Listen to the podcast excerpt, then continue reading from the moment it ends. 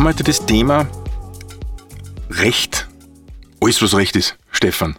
Stefan Edmeier, danke, dass du heute gekommen bist, äh, gekommen bist, also dass ich ihn außerbringe. Stefan Edmeier ist Partner bei Dumfert Klausberger Rechtsanwälte. Äh, sehr, ich nenne es jetzt einfach einmal Gründungs- und Startup-affin. Du bist immer sehr gerne und, und äh, sehr gern gesehener Gastredner bei mir in den, in den einzelnen Vorlesungen. Und äh, freut mich, dass du heute da bist und danke fürs Kommen.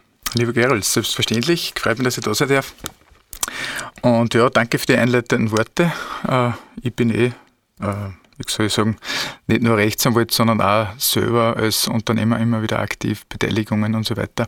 Ich mache auch gerne neue Sachen selber äh, und von dem her trifft mir das ganze Thema eigentlich persönlich auch immer wieder.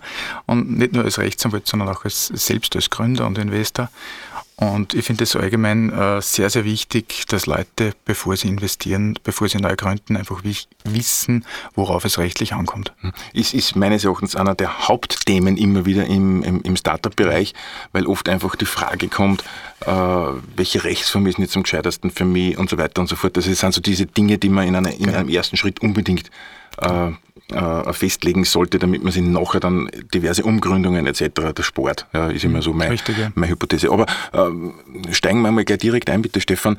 Äh, gehen wir mal einfach an die Oberfläche unterschiedliche Rechtsformen jetzt für Gründerinnen und Gründer. Was ist denn jetzt gescheit? Also äh, eine Aktiengesellschaft wird es wahrscheinlich nicht sein, oder? Nein. es sei denn, du machst es im Ausland. Ja. ähm, nein, äh, üblicherweise ist zuerst einmal das, das Typische das Einzelunternehmen, mit dem man startet. Da braucht man nicht viel dazu. Äh, Einzelunternehmen äh, kann ich jederzeit sofort machen. Da brauche ich auch nicht einmal was im Firmenbuch eintragen. Ein Einzelunternehmen kann ich eintragen im Firmenbuch, muss ich aber nicht. Unter gewissen Voraussetzungen dann dann schon, aber am Anfang äh, ist es üblicherweise so, dass man mal als Einzelunternehmen einmal startet äh, und dann sieht man eh in weiterer Folge, entwickelt sich das Geschäftsmodell oder entwickelt es nicht. Äh, und dann kann man eh überlegen, ob man nicht in eine GmbH, in eine GmbH um, auf eine GmbH umsteigt. Ähm, das ist äh, aus meiner Sicht deswegen wichtig, in erster Linie wegen der Haftung. Ja. Aber darf ich Aber, ganz kurz einmal zurückkommen, bitte? Du mhm. hast jetzt gesagt, eingetragen ins Firmenbuch. Da gibt es ja, ja, diesen, genau. diesen Zusatz EU. EU, ja? E genau, das also, ist das, das eingetragene Unternehmen. Was hat das für einen Vorteil oder was hat es für einen Nachteil?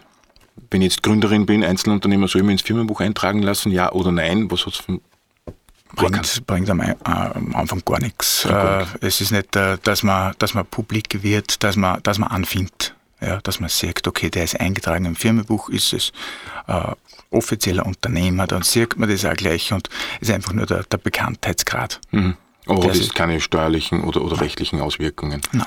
Und Einzelunternehmen heißt nichts anderes, wie du bist voll haftbar. Weil genau. Das ist ja immer so ein großes genau. Thema, diese Haftung. Du bleibst eine Einzelperson. Mhm. Ja, das ist jetzt ein bisschen, klingt jetzt ein bisschen schizophren, ist es vielleicht auch. Äh, man ist als als Einzelunternehmen, also als Einzelperson, äh, Privatperson und Unternehmer in einer Person. Und man muss da sehr darauf achten, in welcher Eigenschaft werde ich tätig. Werde ich jetzt als Privatperson tätig? Äh, buche ich jetzt als Privatperson eine Reise? Dann habe ich da die, die, Rücktrittsrechte, die Konsumentenvorschriften und so weiter. Oder mache ich das Ganze als, als Unternehmer? Äh, dann bewege ich mich natürlich rechtlich in einem ganz anderen Bereich, weil dann habe ich nicht mehr die konsumentenschutzrechtlichen Vorschriften und den konsumentenschutzrechtlichen Schutz, sondern dann bin ich im Unternehmensbereich. Und im Unternehmensbereich wird es rechtlich schon hardcore, weil da kann ich dann Vereinbarungen treffen, die bis zur Sittenwidrigkeit gehen. Okay, das heißt, äh, eine strikte Trennung von privat und betrieblich, in dem Fall auch rechtlich, mhm. auch beim Einzelunternehmen wäre gut. Genau. Ja, ja. Ich selber habe das zum Beispiel auch gehabt als Einzelunternehmen noch, dass ich zwei Konten gehabt habe. Das eine ist das Privatkonto und das eine ist das Betriebskonto. Mhm. Ja, hat natürlich dann auch den Vorteil, wenn man Steuerprüfung hat und so weiter, dann legt man die, das Betriebskonto mal so offen und die sehen dann eh, wenn eine Entnahme getätigt wurde, dann habe ich das als, äh, als klar als Entnahme tituliert und aufs Privatkonto überwiesen. Und dann sehe ich wirklich, was ist jetzt wirklich beruflich und was ist privat. Hm. Aber im Falle eines Konkurses, wir sprechen eh noch wieder von der Gründung, aber spielt im Fall, keine Rolle. spielt keine Rolle. Also das heißt, genau. äh, es wird auch im Rahmen der Haftung auf dein Privatvermögen dann genau, genau, genau so ist es. Ja. Die ja bei einer GmbH dann nicht so ist. Richtig, genau. Bei einer GmbH habe ich ein, ein, eine fiktive Person, eine juristische Person, ein fiktives Gebilde, und da bringe ich ein Vermögen ein, das Ganze nennt sich Stammkapital, das bringe ich dort ein und das ist dann da drinnen. Ja, mit dem können natürlich dann Sachen und, und Rechte und so weiter, Lizenzen angeschafft werden, kein Thema. Aber es ist zumindest ein, mit diesem Vermögen habe ich einen Stamm und auf den Stamm können auch Gläubiger zugreifen. Hm. Die Frage kommt nämlich dann auch immer wieder, was ist, wenn ich mein Stammkapital jetzt einzahle? Ja. Kehrt das dann mir? Kann ich mit dem Geld dann was machen? Oder die, die kommt immer wieder, die Frage. Ja, ja, ja. ja. Nein, also eine GmbH ist eine andere Person. Also das muss man klipp und klar sagen, eine GmbH ist kein Selbstbedienungsladen. Das ist nicht so, wie dass ich sage, das ist jetzt, äh, äh, das bin jetzt ich ausgelagert und manche ist noch immer, es ist noch immer in den Köpfen drinnen der Leute, wenn ich eine GmbH habe als Einzelperson, dann kann er mich daraus bedienen, wie ich möchte.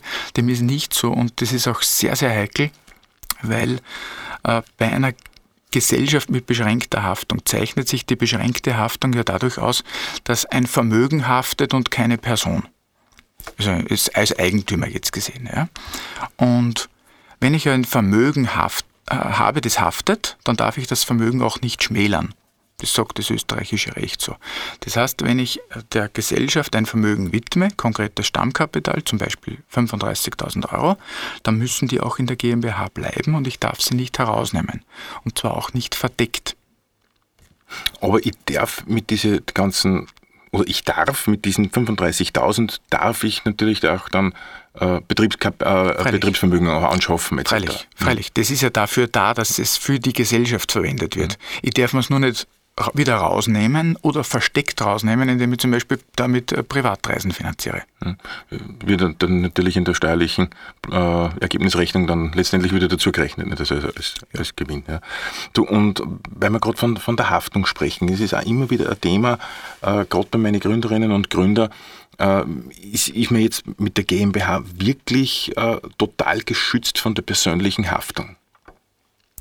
Grundsätzlich ja. Es gibt aber natürlich Ausnahmefälle, wie zum Beispiel einen Rechtsformmissbrauch und so weiter oder Unterkapitalisierung und Qualifizierte, wo die Rechtsprechung sagt, äh, da ist jetzt was passiert, wo man sagt, man, man nimmt die Rechtsform der GmbH, damit ich, damit ich bewusst jetzt aus einer eh schon wissenden Haftung herauskomme.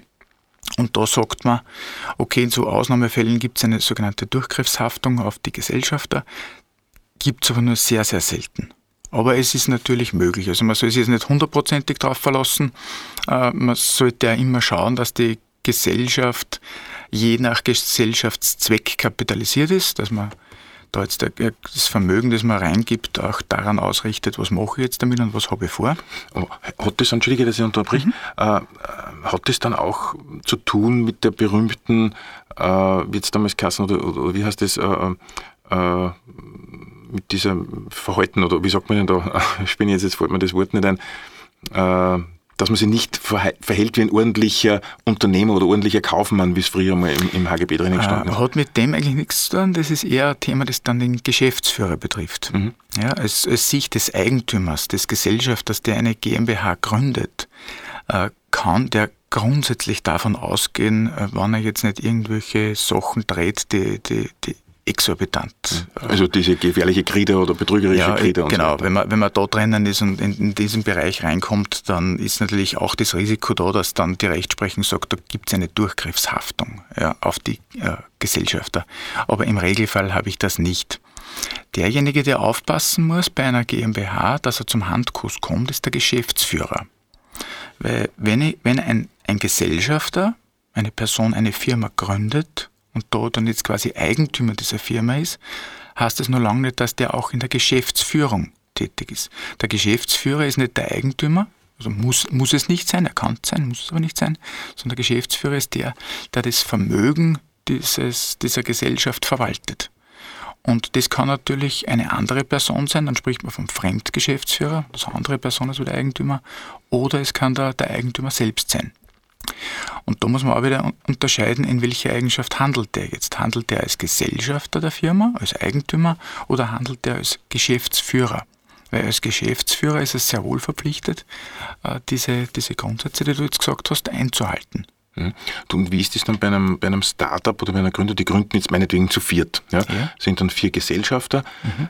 Darf dann nur ein einziger oder eine einzige Geschäftsführerin sein oder äh, ja. gibt es da auch vier Geschäftsführer zum Beispiel? Wie Sie wollen. Aha, okay. Eins, eins bis vier alles mögliche, es kann sogar ein fünfter sein, wenn ich einen, einen Fremdgeschäftsführer auch noch drinnen habe. Ja. Und wenn man mehrere Geschäftsführer bestellt, muss man immer darauf achten, wie die Vertretungsbefugnis jetzt auszusehen hat. Kann da jeder einzeln die, äh, die GmbH vertreten oder können, müssen alle vier gemeinsam die GmbH vertreten oder immer zwei und zwei? vertreten, vertreten hast, vertreten hast äh, Verträge unterschreiben genau. äh, und, und, genau. und äh, Käufe tätigen etc. Genau. Äh, und da brauche ich dann immer entweder zwei oder vier, je nachdem. Genau. Leute, Man muss dann festlegen, wer unterschreiben darf. Ist natürlich dann mühsam, wenn immer alle vier unterschreiben müssen. Richtig, ja. genau. Wie wird denn das meistens in der Praxis gehandhabt, gerade bei Gründerinnen und Gründern? Äh, Im Regelfall ist selbstständig vertretungsbefugt. Selbstständig. Einzelvertretungsbefugnis. Mhm. Im Regelfall, weil im Innenverhältnis ist man dann eh beschränkt und muss sie, muss sie kontrollieren.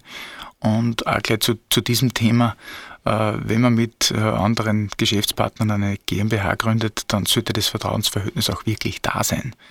Weil äh, gerade wenn man, wenn man da selbstständig vertretungsbefugt ist, dann, dann können die Leute mehr, als sie im Innenverhältnis dürfen.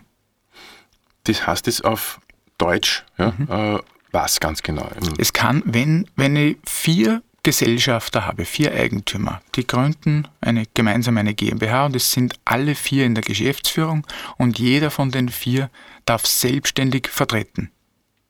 Dann kann einer von denen jetzt Hausnummer einen, einen Vertrag abschließen, wo es um eine Million Euro geht. Äh, der Vertrag kann nicht eingehalten werden, die Gesellschaft wird geklagt und muss Konkurs anmelden, weil es die Forderung nicht bezahlt hat oder nicht zahlen kann. Äh, dann hat nur einer den Vertrag unterschrieben, aber alle anderen sind daran gebunden. Und so kann einer natürlich die, die Gesellschaft ruinieren. Und deswegen ist es wichtig, dass man ein sehr extremes Vertrauensverhältnis hat. Und kann man das dann im Rahmen des Gesellschaftsvertrages zum Beispiel auch regeln, dass beispielsweise, eh, wie du jetzt gerade gesagt hast, dieser Extremfall dann vorkommt, dass der mhm. ein Geschäft um eine Million abschließt und mhm. das funktioniert nicht und alle anderen drei reißen damit. Ich meine, erstens ist es für die interne Stimmung wahrscheinlich nicht unbedingt ja, förderlich. Richtig, ja, ist, ja, da ist das nur das geringste Problem. und, und das zweite ist, äh, was steht dann in so einem, so einem äh, Gesellschaftsvertrag drinnen? Das kommt auch immer wieder diese Frage, was soll mir denn da jetzt überhaupt einschreiben? Und meistens kommen dann, was ich dann so gelesen habe bei den Gesellschaftsverträgen, wie gesagt, ich bin ja kein, kein Jurist, mhm. aber da kommen dann so, so zwei und drei Seiten, wo halt sehr nebulos alles dann drinnen steht, ja, weil man mhm. sich ja ohnehin so gut versteht, ganz am Anfang. Mhm. Ja. Mhm. Also auf welche Stolpersteine sollte man denn da achten dann? Mhm. Sage ich dir gleich. Fangen wir bei der ersten Frage an. Mhm. Das äh, betrifft einmal die Trennung Innenverhältnis und Außenverhältnis der Gesellschaft. Im Außenverhältnis Dritten gegenüber, wenn ich Verträge abschließe mit Dritten zum Beispiel, äh, dann kommt es auf die Vertretungsbefugnis an, das haben wir schon gesagt, entweder gemeinsam vertretungsbefugt oder einzelvertretungsbefugt. Im Innenverhältnis ist es wieder unterschiedlich. Im Innenverhältnis kann der Eigentümer sagen, liebe Geschäftsführer, ihr dürft nur bis zum Betrag von äh, X Verträge abschließen. Wenn die, der Geschäftsführer das trotzdem macht, ist die Gesellschaft daran gebunden, wenn ausreichende Vertretungsmacht des Geschäftsführers besteht oder der Geschäftsführer. Im Innenverhältnis verstößt er natürlich dagegen, gegen diese Regelung des Eigentümers, der sagt, bitte dürft nur Verträge abschließen bis zum Betrag X. Und wenn er da verstößt, dann kann er die, dann kann die Gesellschaft den Geschäftsführer haftbar machen. Oder der Eigentümer kann den Geschäftsführer abberufen. Und kann er das irgendwie im Gesellschaftsvertrag dann, dann regeln, ja. auch wie das genau? Genau. Und sollte man auch regeln? Sollte man auch mhm. regeln, genau. Und deswegen ist es auch so wichtig, dass man einen, einen, einen Gesellschaftsvertrag ordentlich aufsetzt, dass man nicht sagt, okay, das ist jetzt ein bloßer Formalakt. Äh, das kann ich dann machen, wenn ich alleine in der, in der Firma bin. Wenn ich eine GmbH alleine gründe, dann geht das ganz ganz formlos und, und einfach. Ja. Da kann ich heutzutage schon zum Notar gehen und der kann man das elektronisch schon machen. Also da, wenn, wenn man wirklich nur eine, eine, eine Person ist, ein Gesellschafter, der eine GmbH gründet, dann geht das heutzutage mittlerweile sehr einfach. Äh, was anders ist es, wenn mehrere Gesellschafter da sind. Da würde ich mich auch, auch gut überlegen, ähm, was sollte man jetzt im, im Gesellschaftsvertrag regeln. Freilich gibt es da Standardsachen wie die, die Firma, das Geschäftsjahr, den Firmensitz und so weiter, das Stammkapital. Das sind natürlich Standardsachen, die da drinnen stehen. Aber was dann wirklich wichtig ist, ist, äh, wie, wie regelt jetzt äh, die, die, die Befugnis innerhalb der Gesellschaft? Wer ist jetzt zuständig für gewisse Bereiche, äh, was passiert, wenn einer nicht mehr will, äh, Exit-Szenarien, äh, gegebenenfalls auch Wettbewerbsverbote. Sollte jetzt einer da eine, eine Gesellschaft gründen und dann danach im, im, selben Bereich noch eine oder soll das ausgeschlossen werden? Also das sind dann Sachen, die gehören dann schon geregelt. Wo braucht man dann Zustimmungen zum Beispiel? Mhm. Und bis hin, ich kann mich sogar an einen Fall erinnern, bei einem Gesellschaftsvertrag von einem Startup für mich Ewigkeiten aus. Ich glaube, die haben sogar das Erbe dann äh, äh, geregelt im Gesellschaftsvertrag. Also an wen dann diese, diese Anteile dann übergehen. Genau. Ja? Genau. Äh, im, genau. Im Regelfall ist es dann, ist das dann die, die, die Ehegattin oder wo geht denn das dann über, wenn ich im Erbrecht die Anteile und also grundsätzlich muss das, muss das regeln, ja, ja. weil... Äh, du musst es regeln. Ja, ja wenn, wenn, wenn ein Gesellschafter stirbt, mhm. also eine natürliche Person, die Gesellschafter ist und die stirbt, mhm. dann tritt an diese Stelle der, der ruhende Nachlass. Und dann später, wenn das Verlassenschaftsverfahren abgehandelt worden ist, der, der oder die Erben. Mhm. Und die sind dann in der Firma drinnen. So. Das sind automatisch die, die Erben dann in der Firma drin. Ja? Die sind dann drinnen. Mhm. Ja? Und das heißt, äh, wenn man nicht möchte, oder wenn die übrigen Gesellschafter nicht möchten, dass das so passiert, dass dieses Szenario eintritt, muss ich was regeln. Dann kann ich gar nicht aus. Mhm. Üblicherweise ist es ja so, dass man im Gesellschaftsvertrag schon regelt, äh, wenn es zu einem solchen Fall kommt, dann treten zwar die Erben ein, aber die Erben sind verpflichtet, den übrigen Gesellschaftern ihren Anteil anzubieten zu einem äh, marktkonformen Preis, der dann nach den Regeln des Gesellschaftsvertrages ermittelt wird. Und äh, verlassen wir jetzt wieder diese negativen Gefühle der Erbschaften und der Konkurse.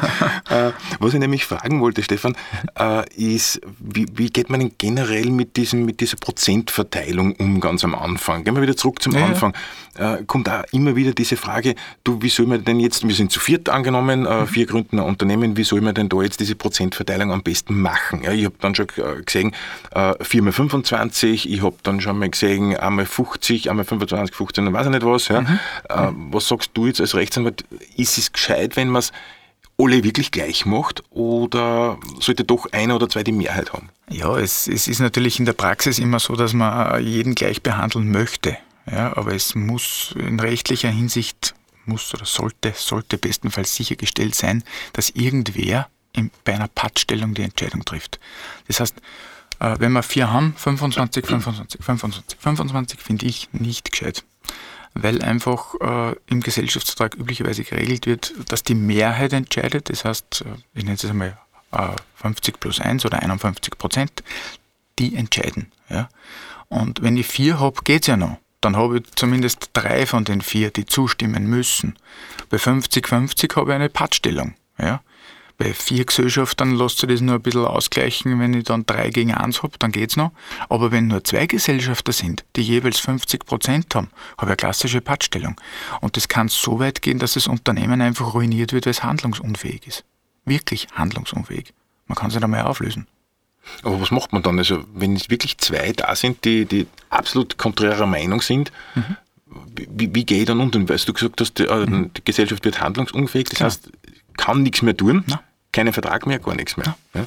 Der andere kann immer blockieren. Und das heißt, wenn jetzt einer beispielsweise nehme it 49 Prozent hätte und der andere 51, dann könnte theoretisch derjenige, der 51 Prozent hat, sagen, so machen wir es jetzt. Genau, nicht nur theoretisch, sondern auch praktisch. Der wird dann auch hergehen und sagen, okay, wir sind sich nicht einig, aber ich muss eine Entscheidung treffen und die ist jetzt so. Mit der Konsequenz, dass womöglich dann im absoluten Worst Case, dass der Zweite dann sagt, der mit den 41 Prozent, dann bin ich weg von der Firma ja, oder vom Unternehmen. Kann durchaus passieren. Mhm. Aber auch in, in, solchen Fällen ist natürlich auch wichtig, dass man denjenigen, der nur 49 Prozent hat, im Gesellschaftsvertrag schützt. Das heißt, wenn einer nur 49 Prozent hat, äh, muss man im Gesellschaftsvertrag äh, Regelungen treffen, dass äh, gewisse wichtige Entscheidungen auch nur mit seiner Zustimmung möglich sind. Kann man treffen, sollte man treffen. Das heißt auch im Gesellschaftsvertrag, dass man das regelt und dass man auch definiert, was sind jetzt wichtige Entscheidungen. Ich weiß, mhm. äh, die, ja. die, Juristerei ist immer Ausnahme, Ausnahme, ja. Ausnahme. Ja? Aber was sind jetzt solche wichtigen Entscheidungen? Also im, im, Gesetz ist zum Beispiel drin, dass zum Beispiel Kapitalerhöhungsbeschlüsse, Änderungen des Gesellschaftsvertrages und so weiter, da brauche ich auch, da brauche ich höhere Gewohren. Mhm. Da reicht nicht mehr die einfache Mehrheit, sondern da brauche ich dann drei Viertel oder je nachdem, was ich dann im Gesellschaftsvertrag treffe. Äh, üblicherweise sind das auch äh, Bestimmungen, wo man sagt, okay, äh, Investitionen der Gesellschaft über einen gewissen Betrag hinaus, Umgründungsmaßnahmen, Umstrukturierungsmaßnahmen äh, und solche, solche Dinge. Investorenhereinnahme? Genau. Ja. ja. Äh, das interessiert mich nämlich jetzt äh, nämlich Investoren. So, jetzt haben wir unsere zwei Gründerinnen oder zwei mhm. Gründer mit jeweils 49, nennen wir es 49 und 51 ja. am, am, einfachsten. Äh, und jetzt steht an, dass ein Investor kommt ja, mhm. und sagt, ich möchte jetzt von euch ähm, sind Sie schon einig, 15 Prozent der Anteile mhm. äh, zu einem Betrag, nennen wir es einfach 300.000 Euro, wie auch immer. Ja? Mhm. Äh, nur hypothetischer Fall. Wie wird das dann geregelt? Äh, wer gibt dann die Anteile her? Wie passiert das in der Praxis? Äh, was ist, wenn beispielsweise, weil wir reden jetzt mhm. von einer GmbH, die 35.000 Euro Stammkapital hat, jetzt kommt ja. der mit 300.000. Ja. Also wird das Stammkapital erhöht? Wie geht das alles? Ja, also im Regelfall mit einer Kapitalerhöhung die, das, das Geld soll ja nicht den Gesellschaftern, den Eigentümern zufließen, sondern der Gesellschaft selber. Jetzt muss das Geld natürlich irgendwie in die Gesellschaft rein. Das heißt, man macht auf Ebene der Gesellschaft eine Kapitalerhöhung, man erhöht das Stammkapital und der neue Investor bekommt Anteile und die bisherigen äh, Gesellschaften werden dadurch verwässert. Und Kapitalerhöhung kann ich mir jetzt dann wie vorstellen? Das heißt, dass jetzt das Eigenkapital äh, dann nicht mehr 35.000 einfach ist, sondern genau. äh, wird es dann auf Rechnungskonto dann mit dem neuen Investor oder, oder wie, wie schaut das dann aus? Nein, das wird einfach der Gesellschaftsvertrag geändert. Mhm. Okay, der, neue, in, in, der, der neue äh, Investor kommt rein und dann wird der, das im Firmenbuch auch eingetragen und dann kann da ganz normal entstehen. Und habe ich dann irgendwann einmal auch äh, schon Dinge gehört oder auch gesehen, wo es um Gesellschafterdarlehen äh, dann mhm. letztendlich geht, bei denen der bestehende Investor mhm. dann äh, nur mehr Geld zuschießen muss. Ja. Das ja. kann man ja dann auch ja. unterschiedlich regeln. Wie, wie genau. geht das dann? Also man, man, muss jetzt nicht unbedingt eine Kapitalerhöhung machen, man kann es auf, auf anderen Wege auch lösen. Ja. Nur ist ja das immer sehr heikel. Es gibt jetzt, äh, wenn die Gesellschaft äh, kurzfristig Liquidität braucht, kann selbstverständlich der, der Eigentümer der Gesellschaft dahergehen und sagen, okay, er schießt der Gesellschaft was zu. Da gibt es mehrere Möglichkeiten. Wenn er keine Kapitalerhöhung machen will, äh, kann er sagen, okay, er macht einen, einen, äh, nicht rückzahlbaren Gesellschafterzuschuss, kann er gut reinschießen und das passt. Oder er gibt der Gesellschaft ein Darlehen, wobei da muss man immer aufpassen. Äh, also generell in einer Beziehung Eigentümer zur Gesellschaft muss man aufpassen. Da gibt es immer spezielle Regelungen. Äh, da ist es im konkreten Fall so, dass man natürlich aufpassen muss, wenn äh, die Gesellschaft gibt es zwei Möglichkeiten, dass die Geld braucht. Entweder sie will, will, oder muss rasch wachsen, gibt da irgendeine günstige Gelegenheit, oder die Gesellschaft ist in Schieflage.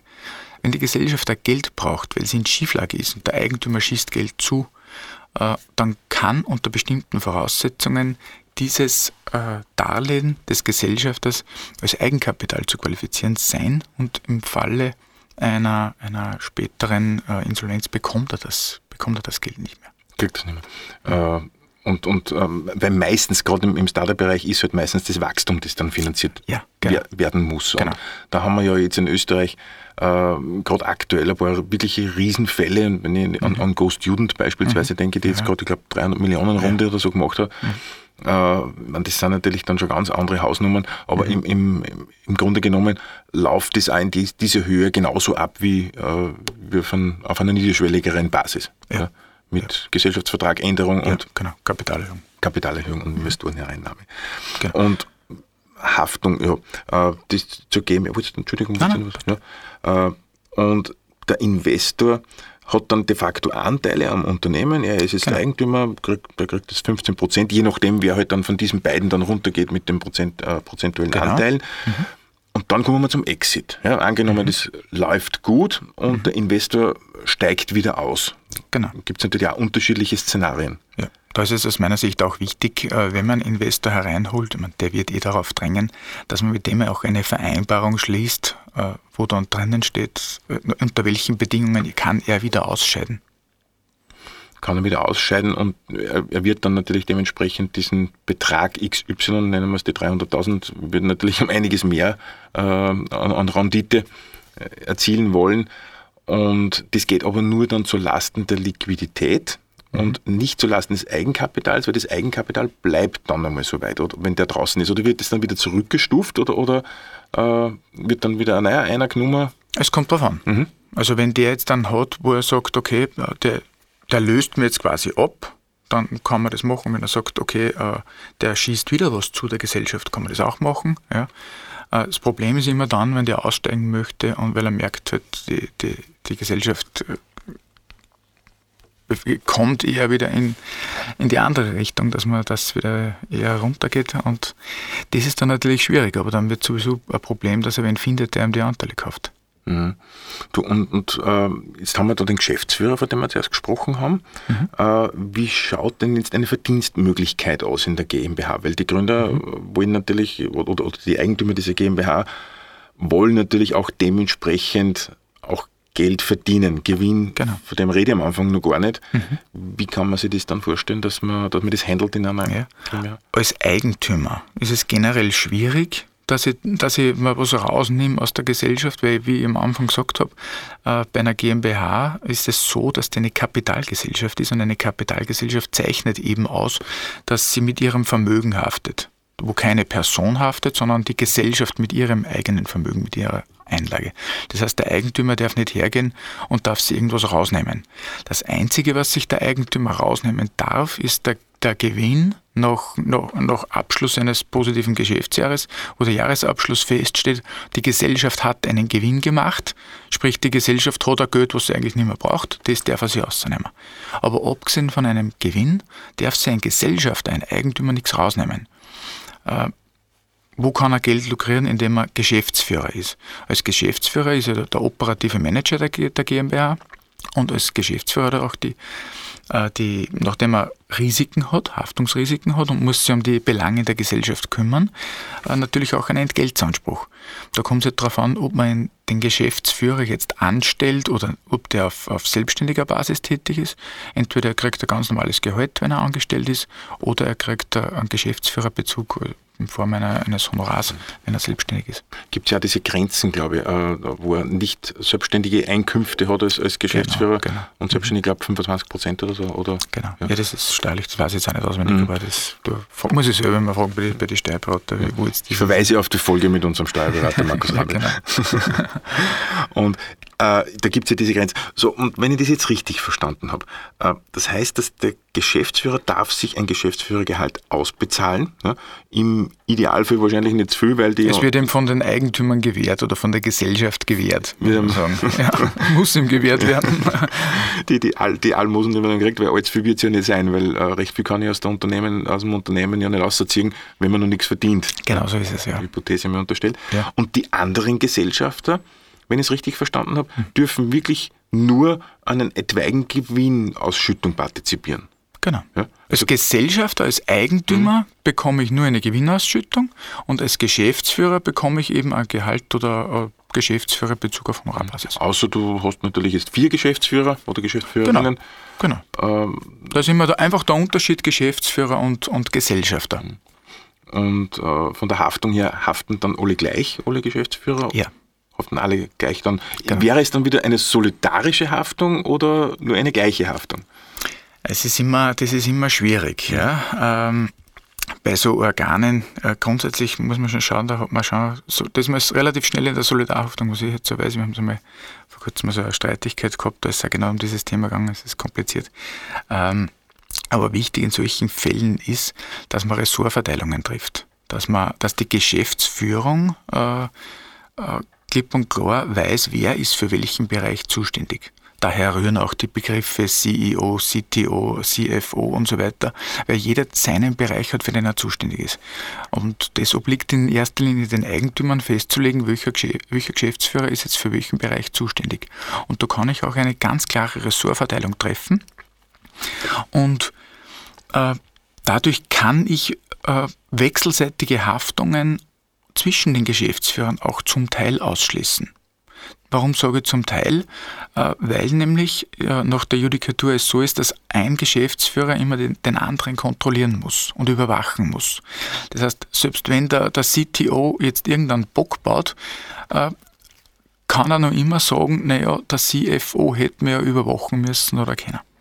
Und das ist dann immer das, wo es dann juristisch zum Streiten wird, äh, weil man sagt, okay, welcher Geschäftsführer muss jetzt wirklich den Kopf hinhalten für das, äh, nämlich gegebenenfalls auch persönlich und, und welcher noch nicht.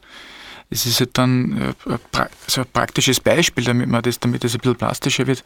Äh, der CFO, der, der, Finan der für Finanzen zuständig ist, ähm, überweist zum Beispiel keine, keine Steuern und Sozialversicherungsbeiträge mehr. Das heißt, er haftet grundsätzlich auch persönlich dafür, aber auch natürlich die Gesellschaft. Und jetzt wird das Finanzamt oder die Sozialversicherungsträger werden jetzt hergehen und sagen, okay, ähm, wir nehmen die Gesellschaft und den, den, die Geschäftsführung in die Mangel und dann wird der, der, der CTO, der, der für den technischen Bereich zuständig ist, würde er sagen, naja, hat er jetzt den, den CFO, der die Steuern und Abgaben nicht überwiesen hat, kontrolliert? Hätte er ihn kontrollieren können und wie weit reicht das Ganze? Und jetzt, dann kommt weiters immer wieder die Frage, ja, wenn eine GmbH gründe, und das äh, wäre jetzt nämlich die Frage, äh, wenn man sagt, wer kontrolliert wen, klassisches Kontrollorgan ist ja dann quasi immer der Aufsichtsrat bei einer GmbH. Ja? Den will ich am Anfang noch nicht haben. Genau. Und ab wann braucht man sowas? Ab wann sollte man ihn haben? Muss man ihn haben? Also das ist im Gesetz geregelt, ob wann man jetzt haben muss, mhm. äh, hängt von gewissen äh, Parameter ab. Am Anfang ist es so, dass man äh, grundsätzlich keinen Aufsichtsrat hat und auch noch keinen benötigt. Und da ist es umso wichtiger, dass der Eigentümer darauf schaut, was machen denn jetzt die Geschäftsführer. Mhm. Also aus meiner Erfahrung aus äh, ist es meistens immer dann, dass sich das Startup irgendein Advisory Board holt oder, oder irgend sowas. Also jetzt keinen klassischen genau. Aufsichtsrat, sondern Beirat. Halt ein Beirat. Zum Beispiel. Ja. Halt, genau. Mhm. Ja. Ja. Äh, das ist natürlich immer gut, weil man dann womöglich eine Streitschlichtungsstelle dann drin hat. Und äh, Klammer auf, leider, Klammer zu, gestritten wird halt leider immer in so einer mhm. längerfristigen Beziehung beziehungsweise äh, längerfristigen Zusammenarbeit auch unter Gesellschaftern. Ja. Das weißt du wahrscheinlich du am besten.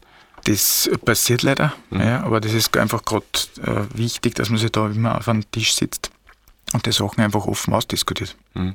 Äh, Hat es mir eine Zeit lang so diese Bestrebung eines Mediators gegeben? Hat das irgendwie mhm. immer gefruchtet oder, oder, oder gibt es da Fälle, wo du sagst, da, da, braucht man, da nutzt das was, wenn man einen Mediator hat oder geht man gleich im Medias Res?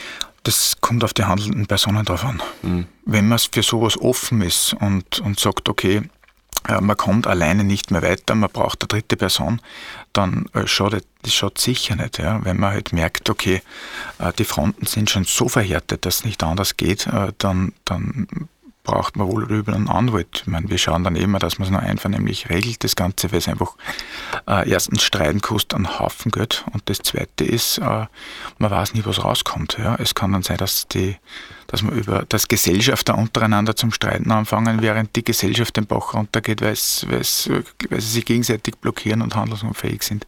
Dann äh, streiten wir am, am, Ende des Tages um die goldene Ananas, wer den, wer den, den Trümmerhaufen übernimmt. Ja. Und um das zu vermeiden, äh, sollte man von vornherein klare Regelungen treffen und auch wissen, auf wen man sich einlässt. Und wiederum wieder zurück zum Gesellschaftsvertrag, kann man natürlich alles im Gesellschaftsvertrag dann dementsprechend regeln, wer, wie, was, wann, warum, ja. etc. Ja. Genau. Und äh, soweit ich dich jetzt oder soweit ich dich jetzt verstanden habe, äh, je mehr man regelt im Gesellschaftsvertrag, kommt natürlich ein bisschen teurer, logischerweise, ja, aber das der Sport man im Nachhinein. Richtig. Das ist generell, generell so. Ich meine, bei Startups ist es schwierig, dass man am Anfang ein Kapital hat, ist vollkommen klar.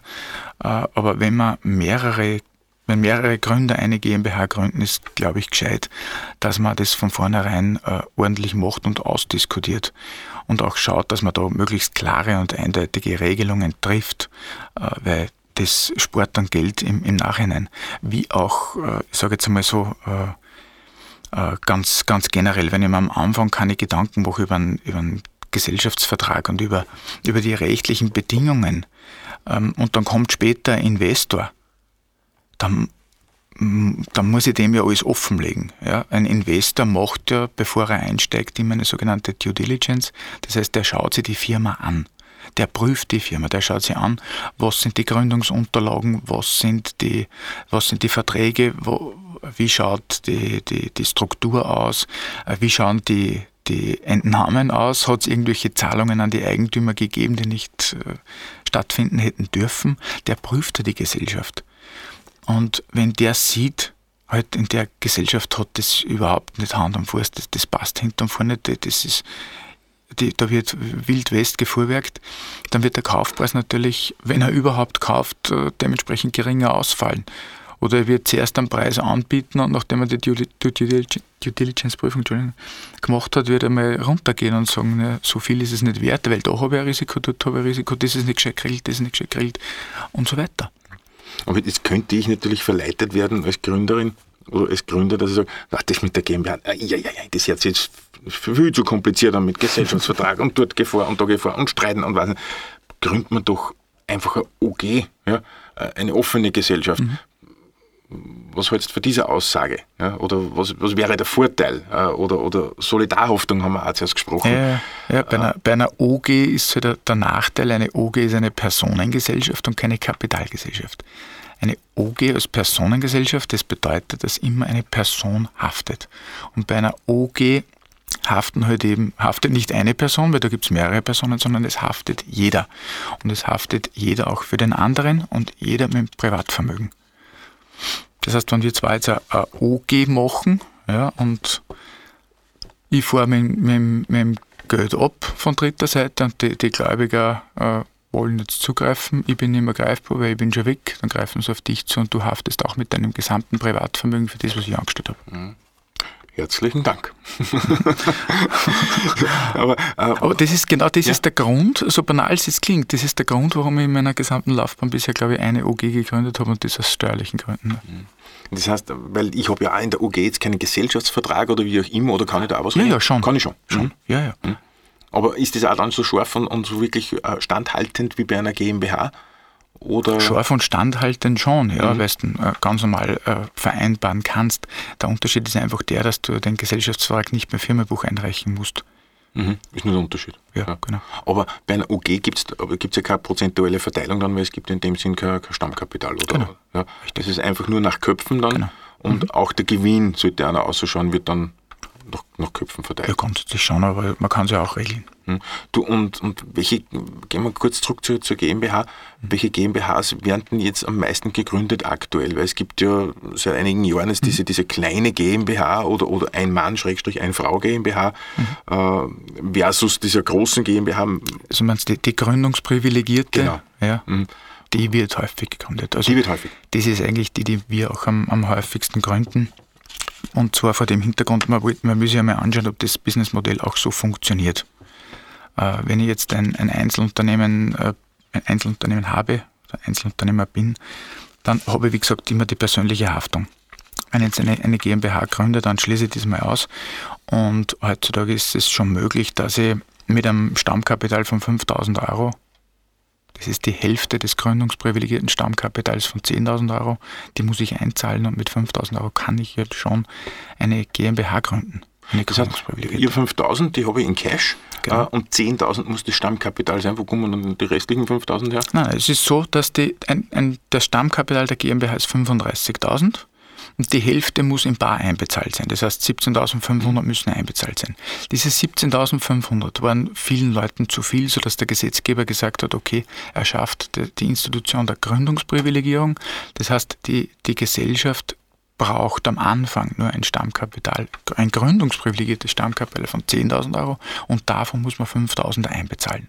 Das heißt, ich brauche jetzt Cash 5.000 Euro, die muss ich in die GmbH einbezahlen und nach 10 Jahren muss ich dann aufstocken auf 17,5. Aber am Anfang brauche ich mal 5.000 Euro, die habe ich jetzt einmal und die gebe ich in die Gesellschaft rein. Dann kann ich ja meine GmbH gründen.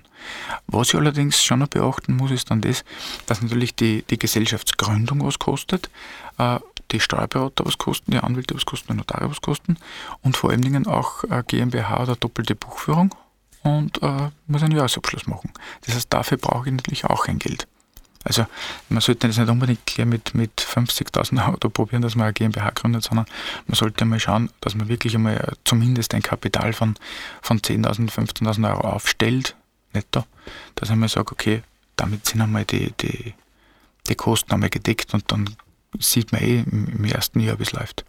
Also das heißt, diese Gründungsprivilegierung läuft irgendwann dann mehr aus, noch zehn genau. Jahre, glaube ich, gesagt, ja. Und man muss das Ganze dann aufstocken auf die, auf die normale GmbH. Genau. Müsste eigentlich bei normalem Geschäftsverlauf zumindest einmal möglich sein. Absolut. Ja. Also da, äh, aber trotzdem momentan eher so der Trend äh, zur kleinen GmbH, wie genau. du sagst. Mhm. Wenn man mal schauen möchte, wie entwickelt sich denn das Ganze. Mhm. Und wenn ich nach einem Jahr sehe, halt, äh, da, da schaut nichts raus oder das zeigt doch nicht so, wie ich es sehe, dann ja, ich habe noch nicht so viel Geld verbraucht, wenn ich sage, ich mache gleich eine volle GmbH. Ist aber unabhängig von der Anzahl der Gesellschafterinnen. Das heißt, ich, ich könnte ja, ja. auch als ein Mann oder Frau GmbH auch eine kleine gründen. Ja. Also das ist ja. relativ möglich. Und was ist der, nur mit der Vorteil ist halt dann die Haftungsfrage wahrscheinlich auch als ein, genau. ein Mann GmbH. Genau. Du, und dann geistern ab und zu so, äh, sagen wir, die GmbH äh, wirklich, wirklich äh, äh sehr eingehend beleuchtet. Wir haben die OG ein bisschen angeschnitten, äh, wo wir gesagt haben, na gut, solidarische Haftung und so weiter, ist, äh, persönliche Haftung mhm. ist, ist, jetzt nicht so super. Äh, es, es, gäbe oder gibt dann auch noch kann man erinnern, früher war das, war das immer eine sehr gern genommene Rechtsform der, der KG beispielsweise. Ja. Mhm. Oder GmbH und Co. KG, die schwirren ja auch dort und da noch herum. Ja, unsere Kanzlei ist zum Beispiel eine GmbH. Ist noch, da, da wollen wir halt einfach die steuerlichen Vorteile der Personengesellschaft verknüpfen mit der beschränkten Haftung von einer GmbH. Das heißt, bei einer KG ist es so, eine Kommanditgesellschaft ist es so, ich habe einen, der unbeschränkt haftet und einen, der beschränkt haftet. Und wenn ich als unbeschränkt haftenden Gesellschafter eine GmbH hernehme, dann haftet die GmbH unbeschränkt und, und unten drunter wieder beschränkt. Das heißt, so kann ich die Vorteile kombinieren. Ja, aber das ist ja eigentlich eine ganz geniale Rechtsform. Also äh, warum nehme ich dann überhaupt nur eine GmbH? Ja? Weil wenn ich sage, ich habe meinen Vollhafter als Kapitalgesellschaft, die eigentlich nur auf die Einlage mhm. beschränkt haftend ist und mhm. auf der anderen Seite genau. sichere ich mich dadurch ab, dass ich als Gesellschafter halt nur äh, beschränkt haftend bin. Mhm. Äh, Weil es trotzdem sehr komplex ist und mhm. äh, die Rechtsprechung auch sagt, äh, bei GmbH und Co. KGs werden die Regelungen für die GmbH oft analog angewendet. Das heißt, äh, rein rechtlich nähert sich das Ganze schon, schon langsam an, an die GmbH. Und die Frage ist, ob sie das steuerlich auszahlt. Und äh, das muss man sich im Einzelfall immer anschauen. Das ist jetzt sehr komplex, eine GmbH und Co. KG, das muss man schon sagen zwei Firmen oder zwei Unternehmen de facto, du hast zwei Jahresabschlüsse, du ja. hast zweimal Steuerberatungskosten und, und, und, und. und. Es muss, es muss sich rechnen. Mhm. Und äh, wenn, man, wenn, man, wenn man sich ein paar Vorteile äh, erwartet, dadurch muss man durchkalkulieren, dann kann man es überlegen. Aber Stichwort, ist schon sehr Stichwort muss sich rechnen. Genau. Äh, es gibt ja immer so eine ominöse Zahl an Umsatz oder Gewinn, Umsatz, ich weiß jetzt nicht genau, was das, was das äh, ist, äh, wann rentiert sie oder ab wann würde sich eine GmbH-Gründung, normale GmbH mit 35.000, mhm. ab wann würde sich die auszahlen? Ja? Äh, wo du vorher sagst, Einzelunternehmen und dann gründe ich um, ich glaube, es war irgendwas bei 120.000 oder so, gibt es das? Hast du da was im Kopf? Haben wir jetzt auch keine Erfahrungswerte, die haben es drunter auch schon gemacht. Ja. Also egal, gibt es jetzt keinen Stichtag oder Stichpunkt, wo ich sage, ob da ist unbedingt notwendig, dass ich eine GmbH gründe. Äh, Na, gibt sicher steuerliche Erfahrungswerte, wo man sagt, okay, ab dem Punkt rentiert es sich, äh, aber aus, aus rechtlicher Sicht äh, äh generell GmbH-Gründung versus Einzel, Einzelunternehmen. Nur als einzelne Beispiele. Physiotherapeutin mhm. oder Therapeut. Einzelunternehmen oder GmbH? Ich würde am Anfang als Einzelunternehmer starten, da, weil das, das Haftungsrisiko trotzdem beschränkt ist. Haftungsrisiko, genau. Ja. Software-Developer? Da ist schon wieder anders, weil Physiotherapie, ich meine, da kann ich auch beim, beim Körper was trainieren, aber da muss ich schon sehr, sehr, sehr, sehr kräftig was machen, dass da was passiert. Äh, in der Software, ja, ist halt schwierig, weil wenn ich, mit, wenn ich einen, großen, einen großen Kunden habe und da passiert irgendein Datenleck, äh, schwierig. Je nachdem, welche Kunden das, er, das man hat. Mhm. Äh, Maschinenbau, ja, unbedingt GmbH. Unbedingt GmbH, weil einfach das Risiko zu genau. groß ist. Äh, bei der Haftung her oder bei einer, bei einer nennen wir es Klage, gehen wir zurück zu dem Beispiel ja. Software. Äh, mhm. Es gibt ein Datenleck, äh, mhm. nachweislich dann äh, das Unternehmen schuld, dass das Datenleck ja. gibt, ja, sogar selbst schon erlebt äh, diesen Fall. Wer wird dann geklagt? Wird dann die GmbH geklagt oder wird dann direkt der Unternehmer geklagt, also der Geschäftsführer? Wenn du ein Einzelunternehmen hast, wird der Einzelunternehmer geklagt. Der haftet mit seinem ganzen Vermögen, auch mit seinem privaten Vermögen, für das, was er, was er verursacht hat, für den Schaden. Bei einer GmbH ist es ja so, dass nur die GmbH geklagt werden kann, in diesem Fall. Ja, Gesellschaft mit beschränkter Haftung. Beschränkte Haftung, das heißt, die Haftung trifft nicht den Eigentümer. Ja, äh, es gibt Sonderkonstellationen, wo der Eigentümer der Gesellschafter auch haftet. Aber grundsätzlich haftet nur die GmbH. Ich kann auch nur die, als Vertragspartner jetzt nur die GmbH klagen und hoffen, dass da noch genug Geld drinnen ist. Genug Geld und äh, jetzt rein von der, von der Verschuldensfrage her, kann mhm. ich da irgendwie dann den Unternehmer oder die Unternehmerin auch belangen, wo ich sage, da habe ich jetzt einen, einen riesen Bock gebaut, ja? mhm. äh, Riesenschaden entstanden für die Firma, es wird die GmbH geklagt äh, ja. und dann kommt es darauf an, ob da Masse da ist oder nicht, die das decken kann. Mhm. Äh, und wenn nein, kann ich dann am Geschäftsführer zugreifen? Also wenn, wenn nein, dann wird im Regelfall die Gesellschaft, die GmbH, in Konkurs geschickt. An die Stelle äh, des Geschäftsführers kommt der, der Insolvenzverwalter und der Insolvenzverwalter schaut sich dann an, was ist passiert. Und der kann dann auch äh, Regressforderungen gegen die Geschäftsführung geltend machen. Was ist dann mit den Mitarbeiterinnen und Mitarbeitern? Angenommen, unsere GmbH hat schon sechs Mitarbeiterinnen. Mhm. Äh, die Firma ja, jetzt kommt der Insolvenzverwalter. Mhm. Äh, haben die dann irgendwie ein soziales Auffangnetz bei uns in Österreich? Ja. Also das ist grundsätzlich äh, so, dass äh, es, es einen Insolvenzentgeltsausfallsfonds gibt und der übernimmt dann zumindest einmal die, die, die Gehaltsausfälle. Für ein paar Monate, glaube ich. Ja. Genau. Mhm. Stefan, im, im Zeit schreitet natürlich äh, davon. Also da kannst du äh, äh, Bücher drüber äh, schreiben und auch ja. drüber diskutieren über dieses Thema. Aus deiner Erfahrung und aus deiner Sicht äh, vielleicht nur ein paar Do's and Don'ts für, für Gründerinnen und Gründer. Was soll man denn unbedingt beachten ganz am Anfang? Auf was soll man mhm. aufpassen? Gibt es irgendwelche Showstopper? Äh, was sagst du jetzt in, in, ein paar kurzen Sätzen? Also wenn ich zurückdenke, wie ich es selbstständig gemacht habe, habe ich mir zuerst einmal überlegt, Haftungsrisiko. Das ist einmal das, das Um und Auf, in welchem Bereich auch immer, weil es, es, es hat keinen Sinn, wenn ich mir darüber keine Gedanken mache, in der Hoffnung, dass nichts passiert, weil in der heutigen Zeit kann immer irgendetwas passieren. Wir kriegen mittlerweile amerikanische Verhältnisse. Äh, es kann jeder klagen, wenn irgendwo ein, ein Schaden entstanden ist. Das heißt, ich muss mich irgendwie absichern. Es hilft da nichts, wenn ich mir da äh, Vermögen aufbaue oder irgendwas und dann ist es auf Anschlag wieder weg, sondern ich muss mir Gedanken machen, wie kann ich das Risiko minimieren. Dann gehört einmal dazu GmbH Einzelunternehmen. Wenn ich mit mehreren Personen etwas machen möchte, eine Geschäftsidee habe, die ich umsetzen möchte, äh, rate ich dringend zu einer GmbH und da gehört wirklich äh, darauf geachtet, kenne ich die Personen, mit denen ich was mache. Es ist eine GmbH gründen ist wie eine Ehe, kann man so sagen. Ja. Äh, da ist eine Verbindung dann da, auch eine rechtliche Verbindung und die kann nur sehr schwer aufgelöst werden. Und da muss man sich dann sehr wohl Gedanken machen, mit wem gehe ich diese Verbindungen und wie regelt die diese Verbindung. Einfach so sagen, so Larifari, äh, ich vertraue darauf, dass nichts passiert, äh, ist halt, äh, im Nachhinein, kann im Nachhinein fatal sein. Das heißt, man, man sollte sich Gedanken machen, äh, mit wem man die GmbH gründet und was man regelt und das auch sehr, sehr sorgfältig. Und den den dritten Tipp, den, man noch, den ich noch geben möchte an dieser Stelle wäre, wenn man alleine eine GmbH gründet, äh, die eigene GmbH nicht als eigene Geldtasche betrachten. Das kommt in der Praxis sehr, sehr häufig vor, dass man sagt, das ist ja meine Firma und meine Firma zahlt das alles. Und dann geht die Firma in Konkurs, dann ist der Masseverwalter da, macht Ansprüche geltend oder ich will das Unternehmen, die GmbH dann verkaufen und der Käufer sagt, äh, da sind so viele Leistungen an den Gesellschafter zurückgeflossen, äh, da ist ein Haftungsrisiko da, das kann ich nicht übernehmen. Und man tut sich da eigentlich nichts Gutes daran, also die Vermögen bitte immer getrennt betrachten. Mhm. Stefan, schönes Schlusswort. Äh, ich sage herzlichen Dank, dass du heute gekommen bist, auch wenn es nicht ganz unkompliziert ist. Ich, ich, ich gebe es zu, man muss sich da wirklich ja, konzentrieren bei ja, diesem Thema.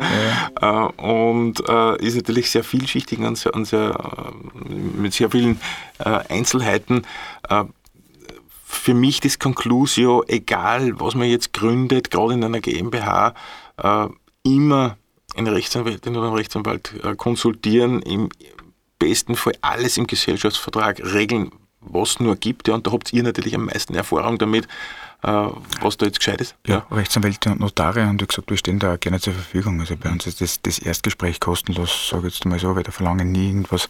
Mir ist es einfach dann, dann wichtig, dass, dass jeder weiß, in welche Richtung die, die Reise geht, dass jeder weiß, auf was er sich einlässt, äh, wie das Ganze funktioniert, dass man da einfach die Grundsätze kennt, die wir jetzt besprochen haben, dass man weiß, was ist der Unterschied zwischen einem Gesellschafter und einem Geschäftsführer, äh, wo liegen die, die Risiken äh, und so weiter. Das sollte man einmal trotzdem vorher besprechen und da sollte man auch keine Scheu haben, dass man mal zum Anwalt geht und das sich darüber beraten lässt. Und dann sieht man eben, wie es in weiterer Folge weitergeht. Einfach anrufen. Genau, ja. und ganz unkompliziert. Stefan, herzlichen Dank fürs Kommen und für die interessanten Ausführungen. Bitte gerne, Gott, hat mich gefreut.